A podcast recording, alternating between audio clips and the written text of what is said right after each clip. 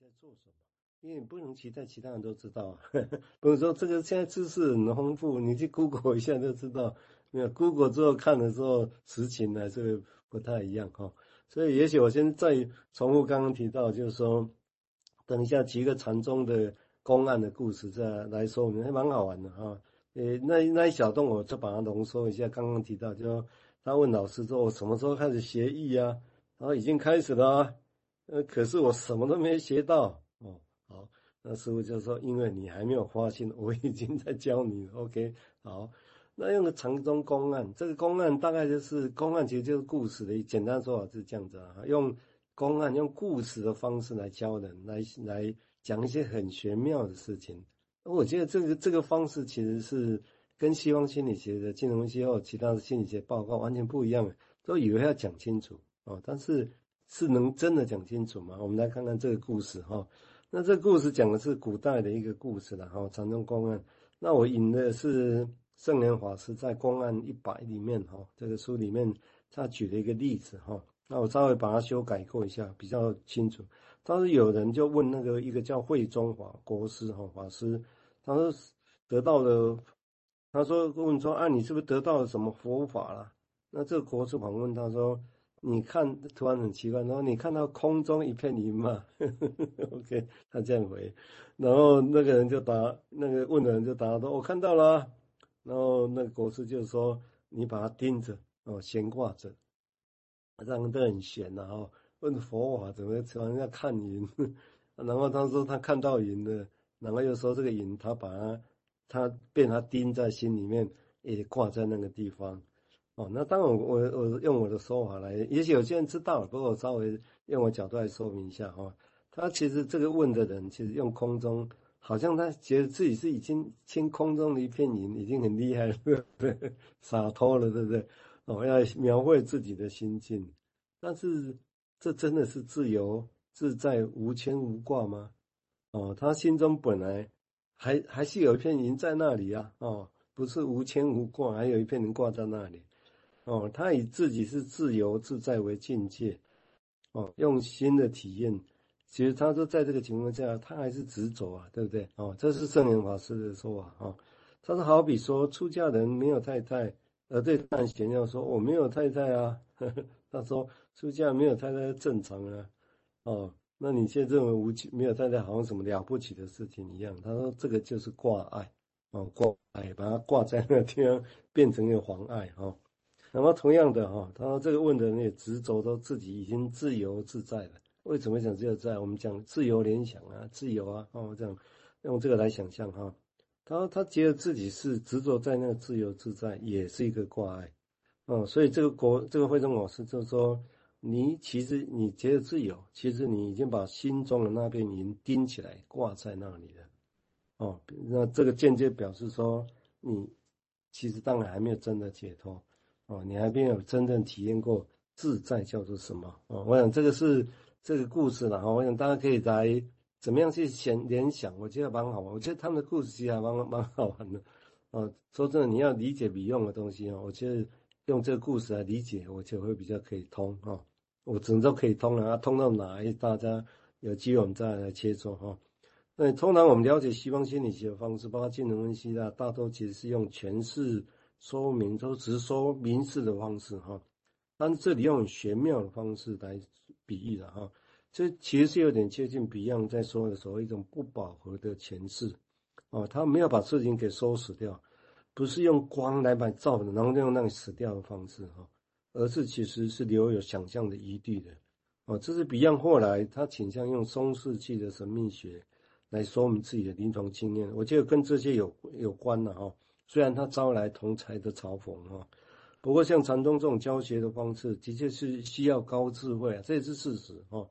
所以也是的确要有象征能力很好的人才能体会的哈。所以如果把这个东西化成一般更可以去想象，我想这个当然是一个还需要值得想象的。好，我们接下来请瑞金谈谈他讲法，谢谢。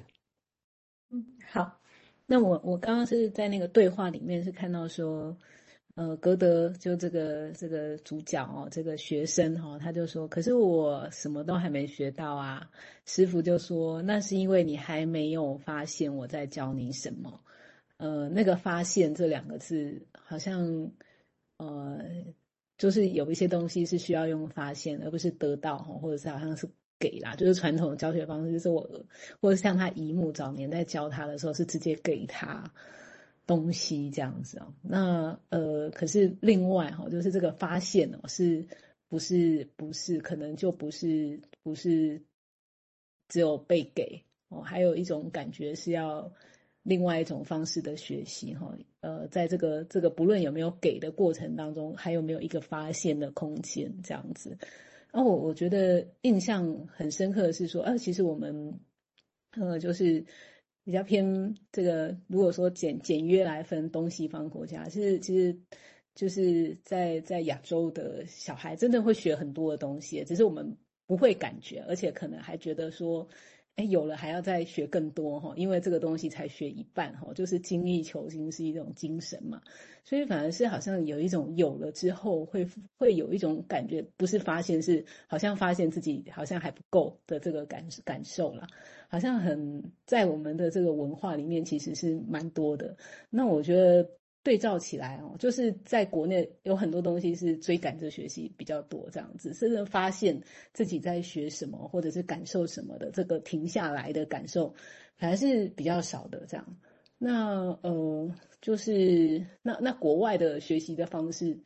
又又是怎么样？如果说简约来分的话，不是国内国外哈，可能我们国内也有也有人是采这样的方式来学习，只是在经验上。因为有一年是在在英国那里念书，然后我就很讶异，是觉得说，哎，我我们在那里上课的内容，一个一年里面上课的内容，可能是可能是在国内上课大概两节的内容吧。所以，我国内的真的整个教学制度其实是跑很快，然后国外可能要教一年同样的概念哦，然后要要反复练习，然后讨论很多这样子哦。那透透过那个讨论的里面，好像去发现，所以。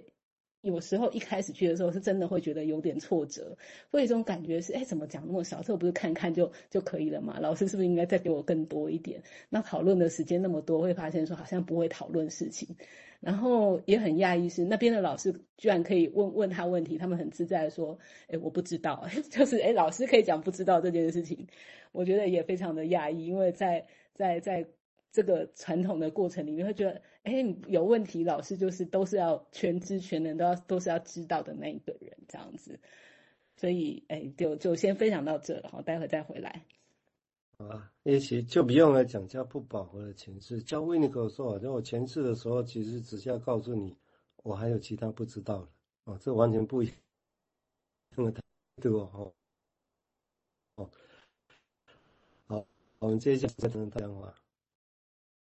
哎，所以没什么。OK，哎，有，那就是刚才谈到那个从发现我有没有在教你什么东西的时候，我在想，当格德他一直想要学东西，想要一些技巧的时候，就好像在学一个武功啊，就好像你一直想要赶快能够有个动的那种感觉。可是，其实观察它常常是在一个静的状态。那我们中国人就讲那个宁静致远嘛，就是你的心要在一个比较静的状态，你才能够。好好的去观察。那当你的心像水一样一直在动的时候，事实上你要做一个很好的观察，其实是不容易的。那所以这个，哎，我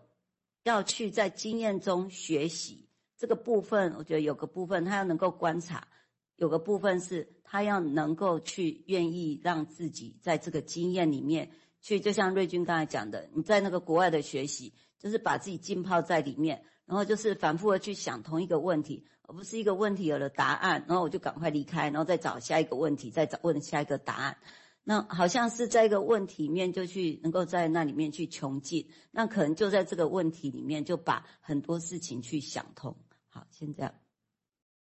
好啊，这个比喻我想大家在想啊，就以后有机会谈李用的，在李用去七十几岁到美国之后，到很多其他地方，他有很多的 seminar。四五册的临床的案例讨论，那种答问的方式哦，其实真的还蛮像这些的。我不知道他有没有看过禅宗的公案 哦，但他他在做临床案例啊的讨论有点像。以后我们再来经验这个事情。那都回到这个小说，我觉得这一段我觉得还蛮有意思的说法哈，我想应该也蛮蛮有启示性的。然后这个格德他的师傅欧吉安小时候，那个师傅。